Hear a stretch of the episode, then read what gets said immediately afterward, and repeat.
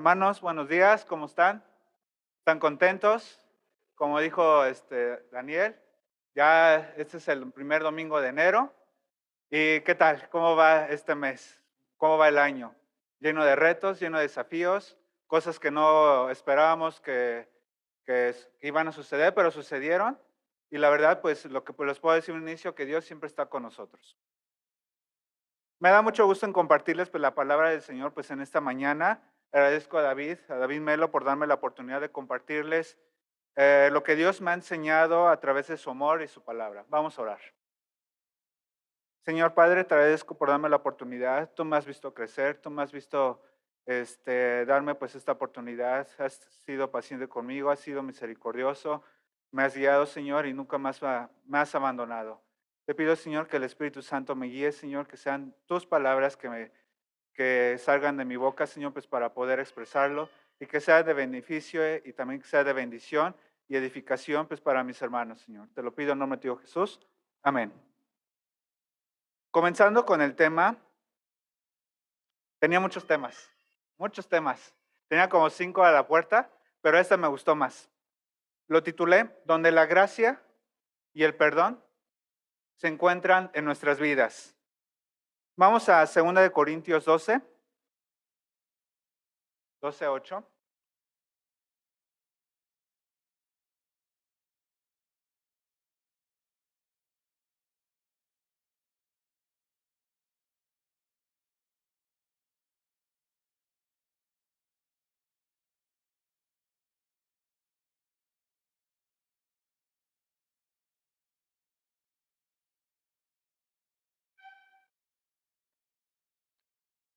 ¿Listos?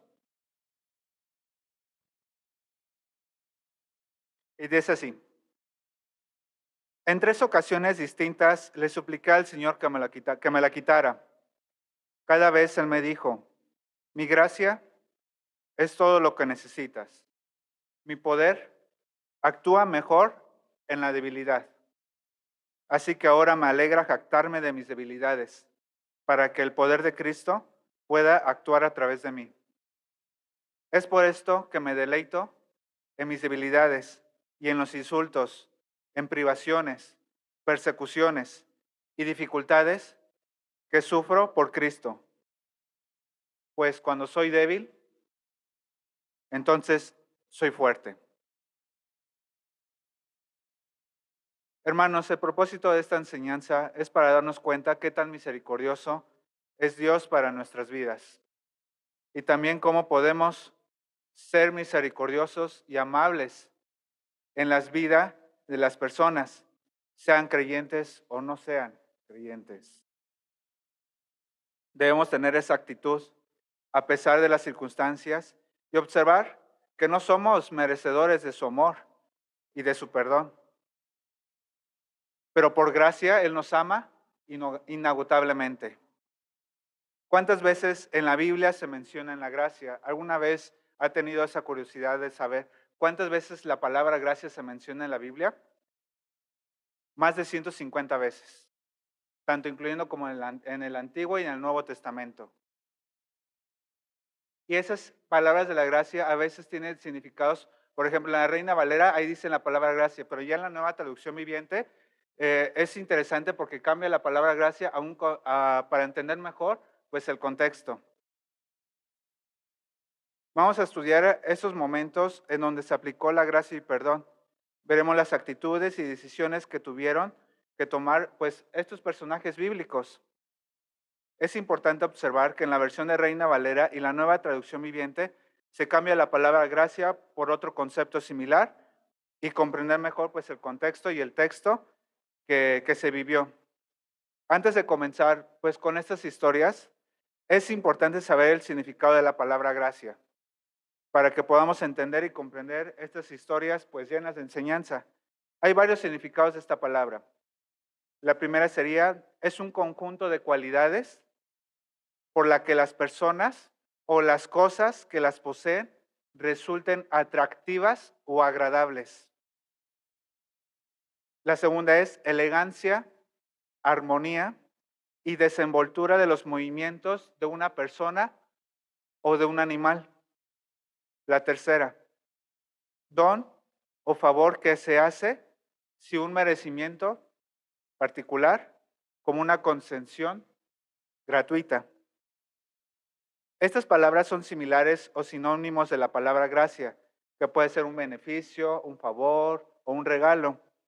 Ahora, en el contexto bíblico, depende de la situación que se esté dando, pero en términos bíblicos se refiere a amor inagotable e inmerecido. La gracia de Dios es una virtud por la cual Dios puede dar algo sin nada a cambio. Como iglesia nos necesitamos unos de, unos de otros, una amistad sincera. He estado aproximadamente como 10 años en la iglesia y doy gracias a Dios por ser paciente conmigo. Ha estado trabajando conmigo y sigue trabajando conmigo. Hay todavía debilidades, este, defectos, pero siempre, siempre hay algo que podemos mejorar. No lo sé. Por eso siempre lo tenemos que pedir en oración, Señor. Si hay algo que, que a lo mejor no te agrade de mí, este, házmelo saber. Házmelo saber en tu palabra, a lo mejor con los hermanos, a lo mejor un hermano que a lo mejor esté lleno del Espíritu y que me lo diga, obviamente con amabilidad, ¿verdad? Porque a veces somos bien sinceros, pero si somos, este, tenemos a lo mejor la madurez necesaria, podemos comprenderlo porque Dios siempre quiere lo mejor para nosotros. Porque no sabemos, porque a veces hay personas que nos están viendo, y ya estoy hablando ya de creyentes, que somos creyentes, que decir, esta persona cambió para bien, esta persona mejoró en esto, entonces sí, hay un cambio. Eso sí es gracia. También con la, en la iglesia, este, ha sido misericordioso conmigo la iglesia, ha sido buena conmigo y con mi familia, y también con los hermanos que se han acercado con nosotros y han estado pendientes de nosotros. La verdad, pues eh, yo les agradezco mucho, mi familia, que siempre han estado pendientes de nosotros. Eso es gracia, un amor inagotable que Dios da y se va expandiendo hacia los demás. En la familia es importante aplicar estos dos conceptos, la gracia y el perdón. Es curioso porque siempre cuando está la gracia, siempre tiene que estar unido con el perdón. Es, es muy interesante y lo vamos a ver ya, ya en el tema de los, de los personajes bíblicos. Claro, ¿qué pasaría si no hay? Pues las consecuencias son bastantes. Una de ellas creo que viene siendo la antipatía. Antipatía, creo que es un antónimo de la gracia. Antipatía con la familia, en las reuniones. Qué peligroso, la verdad, es muy peligroso. Eh, es interesante, pues, cuando somos personas frías, observar cómo la mamá, pues, hace todo lo posible, pues, para que la familia, pues, esté unida, esté en armonía, pero a veces el papá o, inclusive la mamá, eh, depende de la situación, ah, no quiere participar, eh, se aparta, tiene otros asuntos, es más importante el trabajo o tiene otros proyectos que a la larga ha estado desarrollando pues para dejar a un lado pues, pues la familia que se ha construido por tantos años atrás. ¿Y dónde quedó pues la gracia? Y aquí ya viene ya entrando pues la antipatía. Este, el papá antipático, la mamá antipático, es contagioso.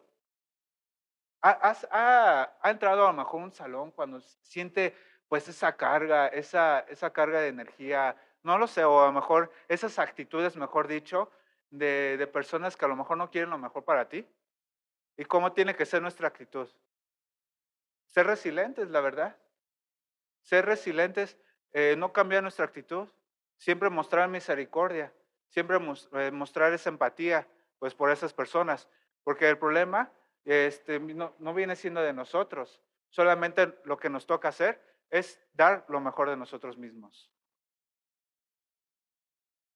Antipatía es un antónimo a la gracia y su significado es un sentimiento generalmente instintivo de repulsa o rechazo hacia una persona o hacia su actitud o comportamiento que provoca encontrar desagradable su presencia, no desear que las cosas le salgan bien. Ah, también hemos, en algunas ocasiones hemos caído en esto. A veces a lo mejor hay personas que nos hacen mal y tenemos en la cabeza de decir, ah, espero que eh, este, a esta persona en su vida no le salgan bien las cosas. No lo sé. Ahora sí, teniendo esto en mente, comencemos con las historias de la gracia.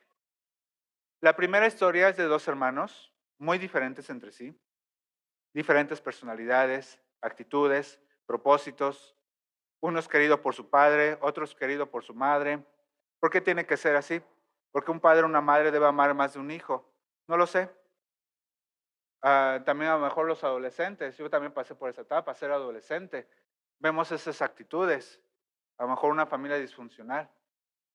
Y tenemos que tener mucho cuidado porque si a lo mejor si el mamá o si el papá este, en la vida de un adolescente tiene otros objetivos, créanme que ese adolescente se va a ir para otra parte. Va a buscar lugares, amigos, amistades que lo van a sentir acogido.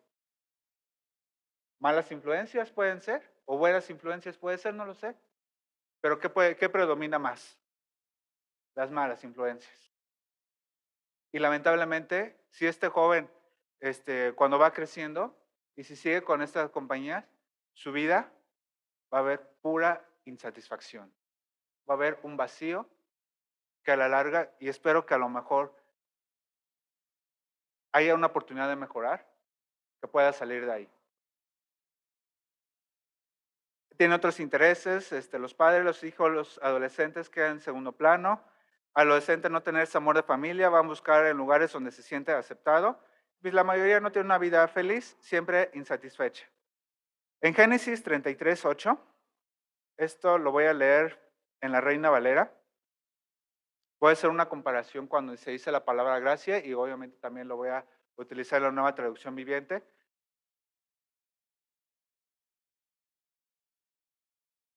Génesis 33, 8.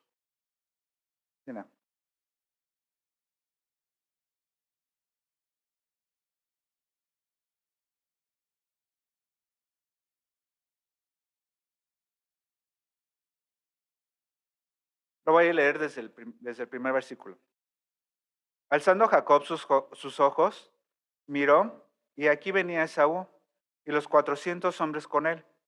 Entonces repartió él los niños entre Lea y Raquel y las dos siervas, y puso las siervas y sus niños delante, y luego a Lea y sus niños, y a Raquel y a José los últimos. Y él pasó delante de ellos y se inclinó a tierra siete veces, hasta que llegó a su hermano. Pero Esaú corrió a su encuentro y la abrazó, y se echó sobre su cuello y le besó. Lloraron. Y alzó sus ojos y vio a las mujeres y los niños, y dijo, ¿quiénes son estos? Y él respondió, son los niños que Dios ha dado a tu siervo. Luego vinieron las siervas, ella y sus hijos, y se inclinaron. Y vino Lea con sus niños, y se inclinaron. Después llegó José y Raquel y también se inclinaron.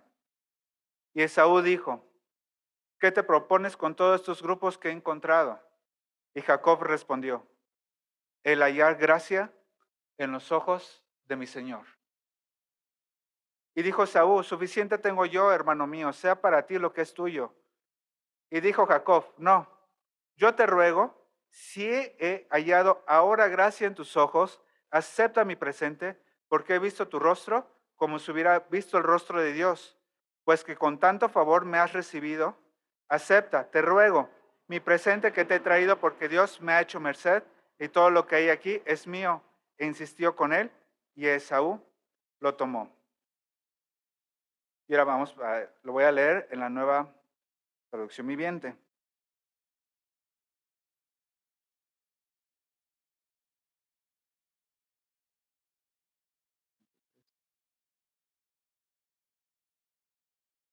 ¿Y qué eran todos esos rebaños? Génesis 33, 8. ¿Y qué eran todos esos, rebaños y esas manadas que encontré en el camino? Preguntó Esaú. Son un regalo, mi señor, para asegurar tu amistad. Aquí se está notando el cambio de las palabras de la gracia que también puede significar una amistad.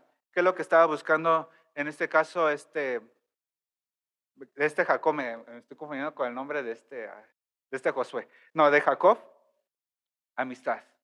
Él estaba buscando una amistad de con su hermano Esaú de varios años atrás que había una enemistad. ¿Hay algún este, un hermano, no sé, a lo mejor un creyente de, familia que ha tenido una enemistad por varios años? Tendría a lo mejor este, los comportamientos que hizo este Jacob, pues para tener y decir, quiero hallar esa amistad de nuevo contigo, hermano? ¿Alguna vez ha tenido esa experiencia? ¿Lo ha tocado que lo miren con gracia? ¿O usted ha mirado a alguien con gracia tomando en cuenta este versículo? Es interesante leer que durante este capítulo, ¿cuántas veces dijo la palabra gracia Jacob a Esaú? Tres veces. En la nueva traducción, eh, bueno, yo lo había leído, este, Génesis 33, 8, eh, aquí dice, es un regalo, mi Señor, para asegurar tu amistad, contestó Jacob. Hermanos, es fascinante observar este momento.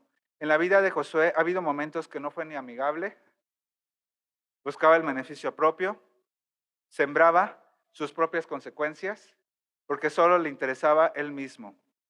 Hoy en día me han contado, escuchado y vivido historias similares.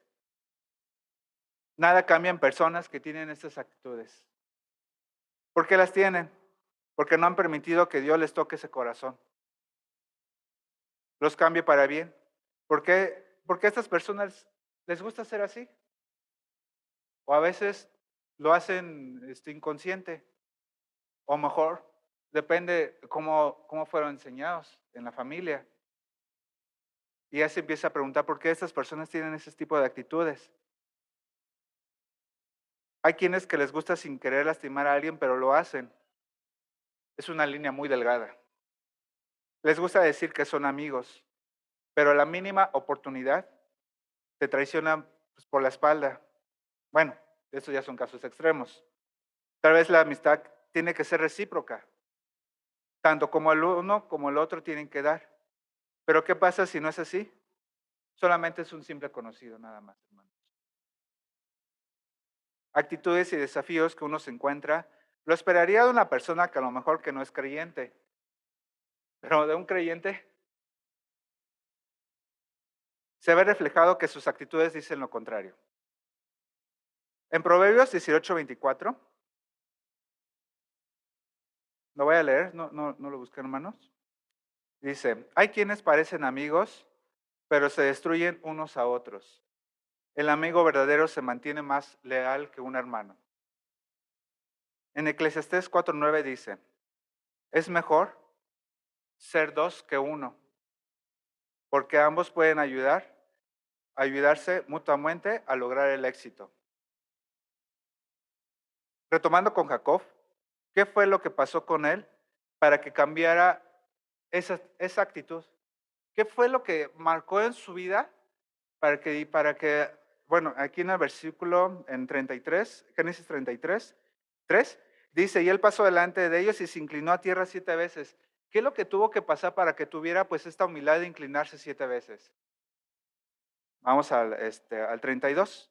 En Génesis 32, del, 1, del 11 al 13. Vamos para allá.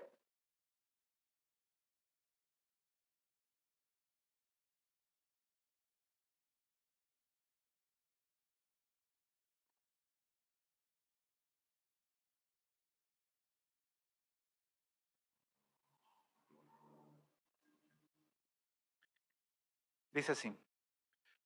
Oh Señor, te ruego que me rescates de la mano de mi hermano Esaú. Tengo miedo de que vengan para atacarme a mí y también a mi esposa, a mis esposas y a mis hijos. Pero tú me prometiste, ciertamente te trataré con bondad y multiplicaré tus descendientes hasta que lleguen a ser tan numerosos como la arena a la orilla del mar, imposibles de contar. Así que Jacob pasó la noche en aquel lugar Luego escogió de sus pertenencias los siguientes regalos para entregar a su hermano Esaú. ¿Cuántas veces hemos dormido preocupados? Son las 11 de la noche, 12 de la madrugada, 1 de la mañana. No puedes conciliar el sueño porque tienes un problema que te está molestando por varios días atrás y, no encuentras solución. Quieres mejorarlo pues por tus propios medios, pero no encuentras, la verdad no hay este, pues esa, esa solución que te llegue a la cabeza de la noche a la mañana. Eso es lo que estaba pasando exactamente con Jacob. Estaba preocupado, temía, tenía miedo. Y es normal porque era un ser humano también como nosotros. tenía miedo. Y creo que cuando llegamos en el miedo, pues recordamos, ahora sí recordamos, este, las promesas de Dios en nuestra vida. Pero no hay que llegar en ese punto pues para recordar pues esa, es, esa promesa. Pensando qué es lo que vas a hacer mañana, agobiado, triste, ¿en dónde quedó pues esa esperanza? ¿En dónde quedó tu promesa, Dios? Pensamos, ¿en verdad soy tu hijo? Empezamos a dudar, nos olvidamos de orar.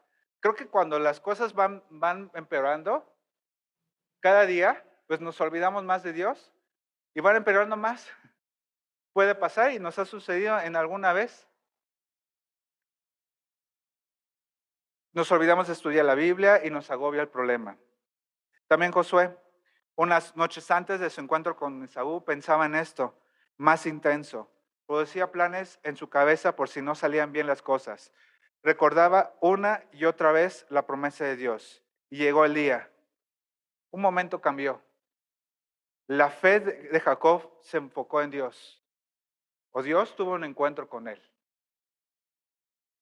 Una experiencia con él. En la comunidad de jóvenes estamos estudiando un libro que se llama Experiencia con Dios. En este libro, también hubo un tiempo que lo estudiamos en la célula del centro. El primer capítulo aprendimos lo siguiente. Para cualquier proyecto, ministerio, tarea que nos vayamos a dedicar, tenemos que observar cómo está nuestra relación con Dios. ¿Realmente Dios quiere que nos hagamos a cargo de este proyecto? ¿Realmente Dios quiere que vivamos confiadamente en Él, que Él provea los recursos, que Él provea pues ese corazón dispuesto, hablando, este, hablando en esa parte de mi relación con Él. Porque podemos saber que Dios provee, tenemos el conocimiento, sabemos, no nos los ha enseñado en la iglesia, pero en verdad hemos tenido la experiencia que Dios nos provee. En verdad hemos confiado plenamente, con fe, que Dios va a solucionar ese problema? ¿A cuánto, ¿A cuánto de nosotros hemos pasado por momentos de mayor necesidad y ha confiado plenamente que Dios lo va a sacar de esta situación? Porque saben que Dios está con nosotros y vemos que nos provee con un trabajo, con la bendición de un hermano, o simplemente el estar cerca de nuestro Señor es suficiente. El contentamiento que lo expresa el apóstol Pablo en Filipenses 4 del 11 al 12.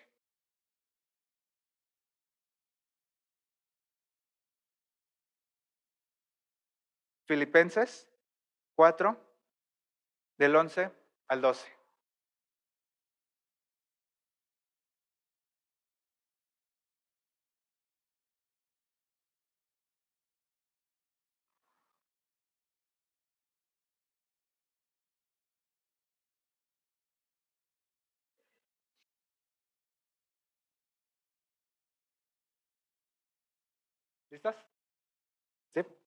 Dice, no que haya pasado necesidad alguna vez, porque he aprendido a estar contento con lo que tengo.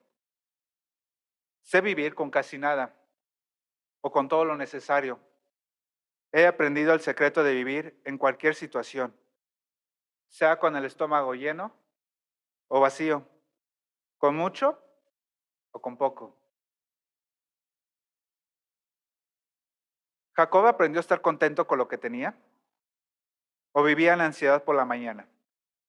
Tenía una preocupación que crecía cada día que temía el día que se encontrara con Esaú. Pero antes de encontrarse tuvo un encuentro cercano con nuestro Dios y a partir de ahí su vida, este, su vida cambió porque comprendió, y puedo concluir en esto, que la gracia de Dios, su misericordia, su paciencia con nosotros es tan grande que nos deja tomar nuestras propias decisiones. Así pasó con Jacob, que tuvo un nuevo nombre, una nueva perspectiva, nueva actitud, más humilde, más centrado y con más fe. De Jacob pasó a ser Israel. ¿Cuántos de nosotros hemos mejorado? ¿O cuántos de nosotros seguimos estancados? ¿O conformes?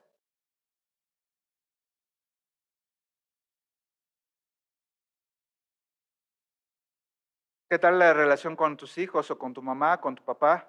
¿Qué tal la relación con tus compañeros de trabajo? ¿Los ves con misericordia cada mañana o te ven con misericordia cada mañana, los ves con gracia, te han mirado con gracia alguna vez.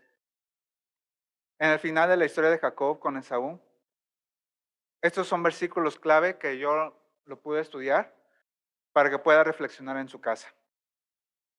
Génesis 34 y Génesis 33. 4, los versículos 4, 10 al 11 y el versículo 20.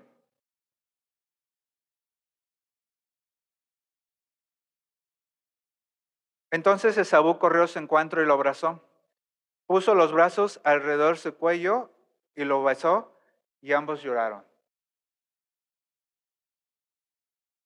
10. No, insistió Jacob, si he logrado tu favor, te ruego que aceptes este regalo de mi parte. Y qué alivio es ver tu amigable sonrisa. Es ver como el rostro, es como ver el rostro de Dios.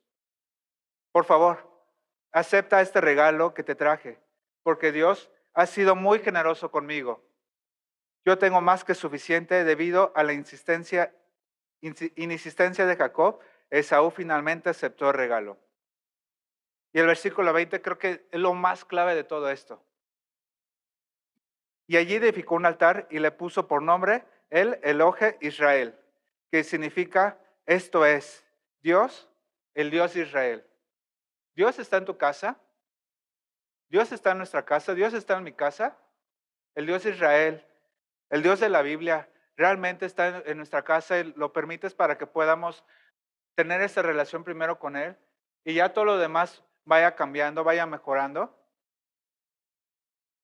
El Dios de la Biblia tiene que estar en tu casa, lo tienes que aceptar para que empiece a cambiar tu vida. El Dios que nos mira con gracia.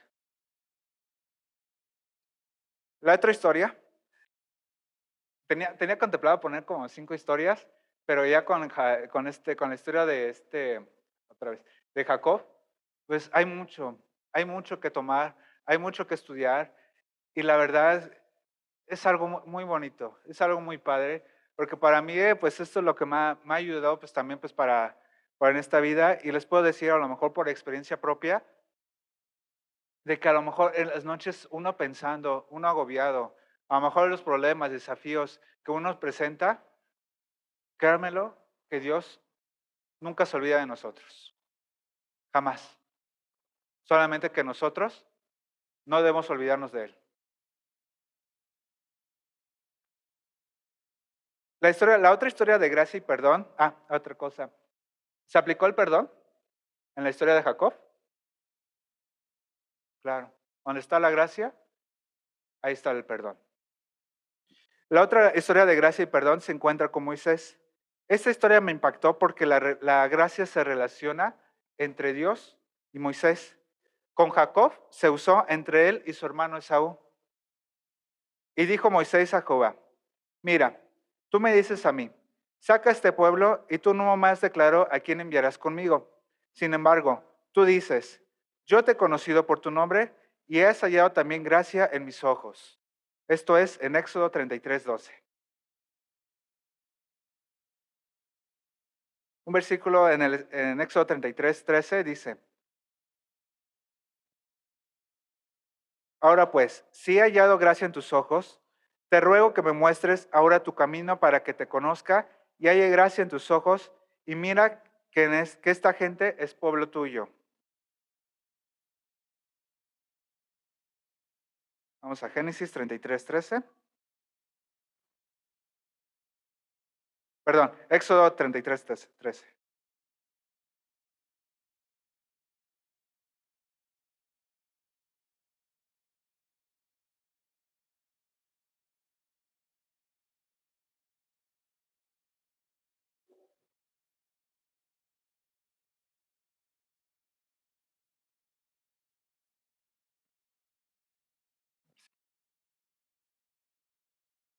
¿Listos?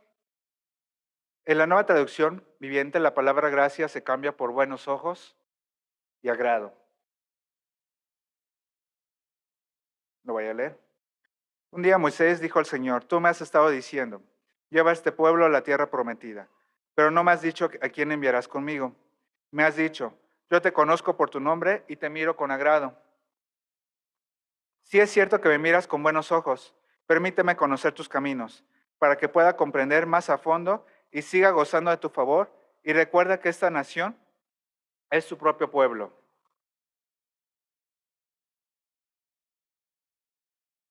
En un episodio, este, bueno, en un episodio antes, eh, o sea, aquí se da cuando el pueblo de Israel en su desesperación y rebeldía hace un becerro de oro, cuando Moisés estaba en el monte Sinaí recibiendo las tablas del pacto. Podemos analizar pues en los siguientes versículos, en Éxodo 33 del 1 al 5 y de 12 al 19. Lo voy a leer, hermanos.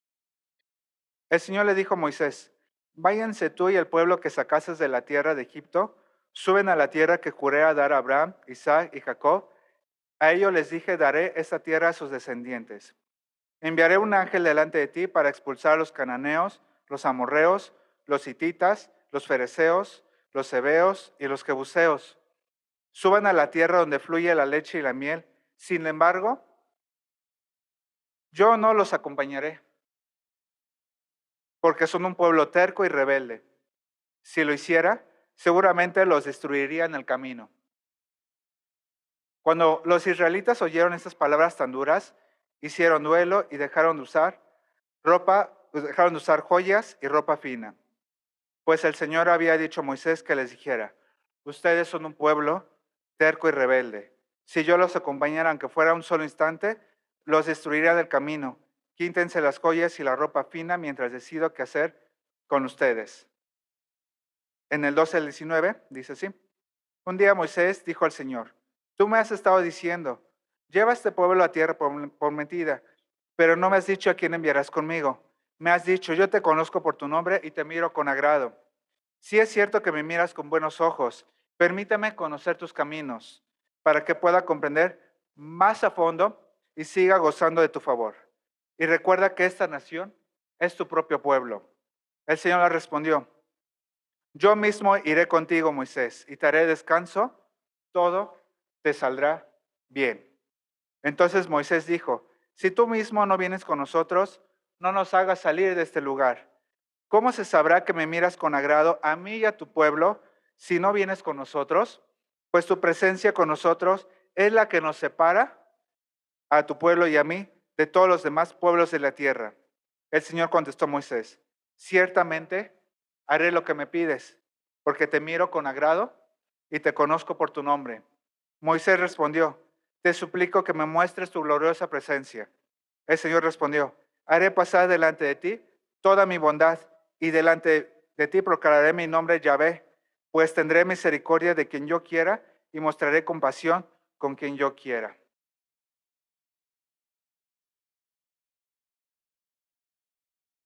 Aquí lo que puedo analizar ya viene siendo a lo mejor algo personal con, con nuestra relación con Dios. ¿Cómo está nuestra vida? Este, ¿Cómo hemos confesado nuestros pecados?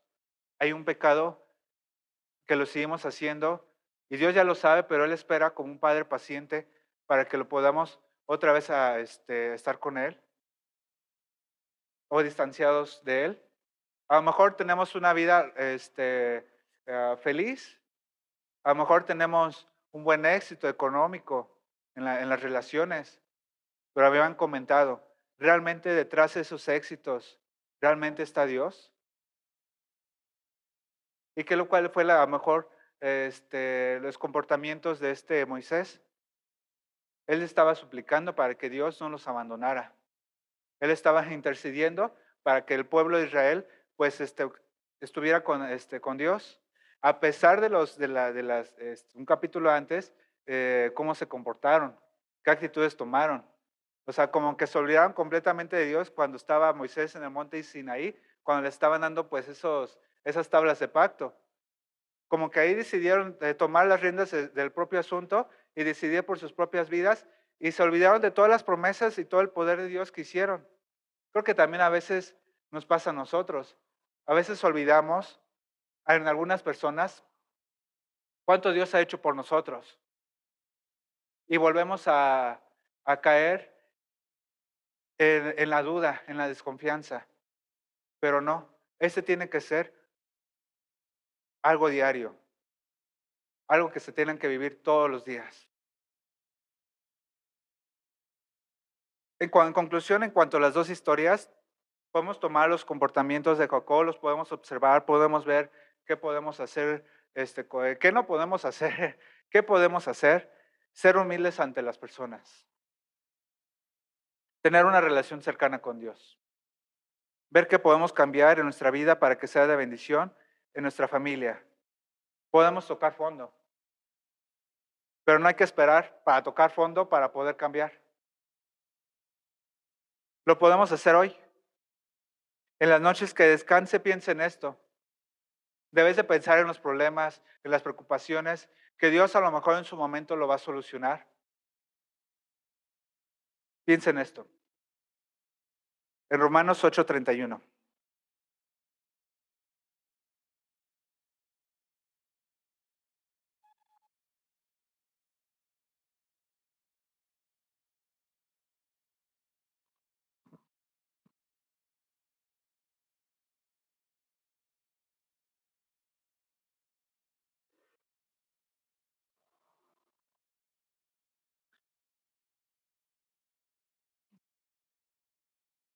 ¿Qué podemos decir acerca de, esta, de cosas tan maravillosas como estas? Si Dios está a favor de nosotros, ¿quién podrá ponerse en nuestra contra? Este fue uno de los versículos favoritos cuando empecé mi vida cristiana. Cuando lo leí, dije, es cierto. Creo que la emoción de, ser nuevo creyente tiene que continuar después de 10, de 15, de 20 años. No se tiene que bajar la emoción no se tiene que bajar, pues esta, eh, este versículo, de, eh, hasta se puede poner a lo mejor chinita la piel de decir un Dios vivo, el Dios todopoderoso, el decir, eh, ah, que le diga al apóstol Pablo, que, que, lo escriba y que diga, ¿qué podemos decir acerca de cosas tan maravillosas como estas?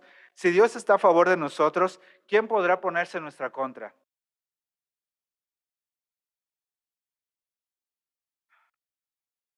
En cuanto a la historia de Moisés, tenemos que ver cómo está nuestra relación. Tenemos un pecado que confesarle a Él. Él espera que lo aceptes, que camines con Él, que platiques con Él. Podemos saber que Dios es paz, pero hemos, tenido esa experiencia, esa paz con Él. Él es paciente y misericordioso con nosotros. Cuando hacemos algo mal en el trabajo, en la escuela, en la familia, solo nos toca que nos miren con gracia, aceptar nuestros errores y cambiar. Es difícil, claro que es difícil, por supuesto. Pero es más difícil es llevar una vida de insatisfacción cuando sabemos que podemos mejorar. Cuando acepté a Jesús en mi corazón, me sorprendió las historias que narran los evangelios. Jesús aplicaba la gracia del perdón en todo momento. Y quería poner otras tres historias de ahí. Pero creo que será en, otro, en otro momento. El pecador lo miraba con al pecador lo miraba con gracia, con amor inagotable, con su perdón. Luego me mira a mí, a mí Pablo, y a lo mejor te ha tocado esa experiencia contigo y que ha dicho cada uno de tu nombre. Ve tu corazón, ve mi corazón, ve mi vida pasada llena de aflicción, pero con su perdón me dio una vida nueva. Hay bastante información, hermanos, en la vida de los personajes bíblicos. Es curioso, creo que lo escuché, no sé, no me acuerdo quién lo dijo, que, que todo es lo mismo, que la Biblia enseña lo mismo. Por supuesto que no. Yo te puedo decir a lo mejor por experiencia que después de 10 años aún sigo aprendiendo. Solamente es tener una relación cercana con Él y créanme que siempre siempre podemos hacerlo. Y si a lo mejor, si a lo mejor uno tiene ese pensamiento, no, ya, ya, ya no sé qué estudiar, ya no sé qué leer, pues a lo mejor te invito a que a lo mejor lo compartas con otros hermanos. Enseñarles, compartirles. Eso viene siendo algo bueno, hermanos. No lo sabemos. A veces va a haber personas que te van a escuchar este, a ti que a mí. A veces podemos llegar a personas que a lo mejor yo no puedo llegar. Con tu familia, para empezar. Como le dije en un principio, solo teniendo una relación con Él, podemos usar la gracia y el perdón en nuestra vida y en la vida de las más personas, porque Él comenzó primero con nosotros. Y cuando leí el primer versículo con el apóstol Pablo, a lo mejor podemos este, ver, pues, a lo mejor los comportamientos del apóstol Pablo, qué es lo que hizo para que pudiera cambiar. Por eso me encantó y, lo puse, pues, en un inicio. Creo que este, mi debilidad es cuando se perfecciona, pues, el poder de Dios para ser humildes, para ser misericordiosos, para tener esa paz, como yo lo he tenido, pues, en mi vida. Y para finalizar, hermanos, vamos a Gálatas 2.20.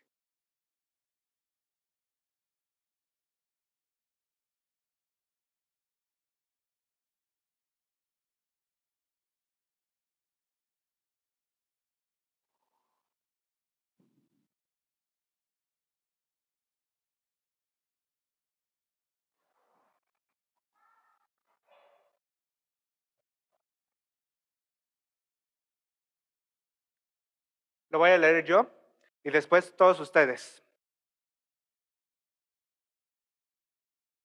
Mi antiguo yo ha sido crucificado con Cristo. Ya no vivo yo, sino que Cristo vive en mí. Así que vivo en este cuerpo terrenal confiando en el Hijo de Dios, quien me amó y se entregó a sí mismo por mí. Ayúdenme, hermanos, a decirlo de nuevo. Los escucho en voz alta.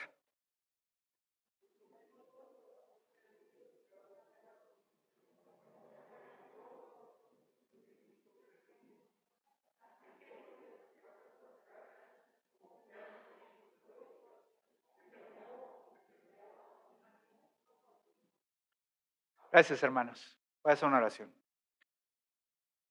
Amado Padre, te agradezco por darme pues, las palabras, la sabiduría, que el Espíritu Santo que también este, me ha mostrado, Señor.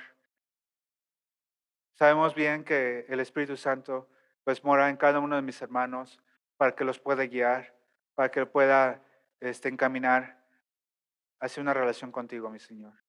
Sé que a lo mejor suena repetitivo en tener una relación contigo, pero la verdad, quiero y este, con todo mi corazón en tener siempre esta relación.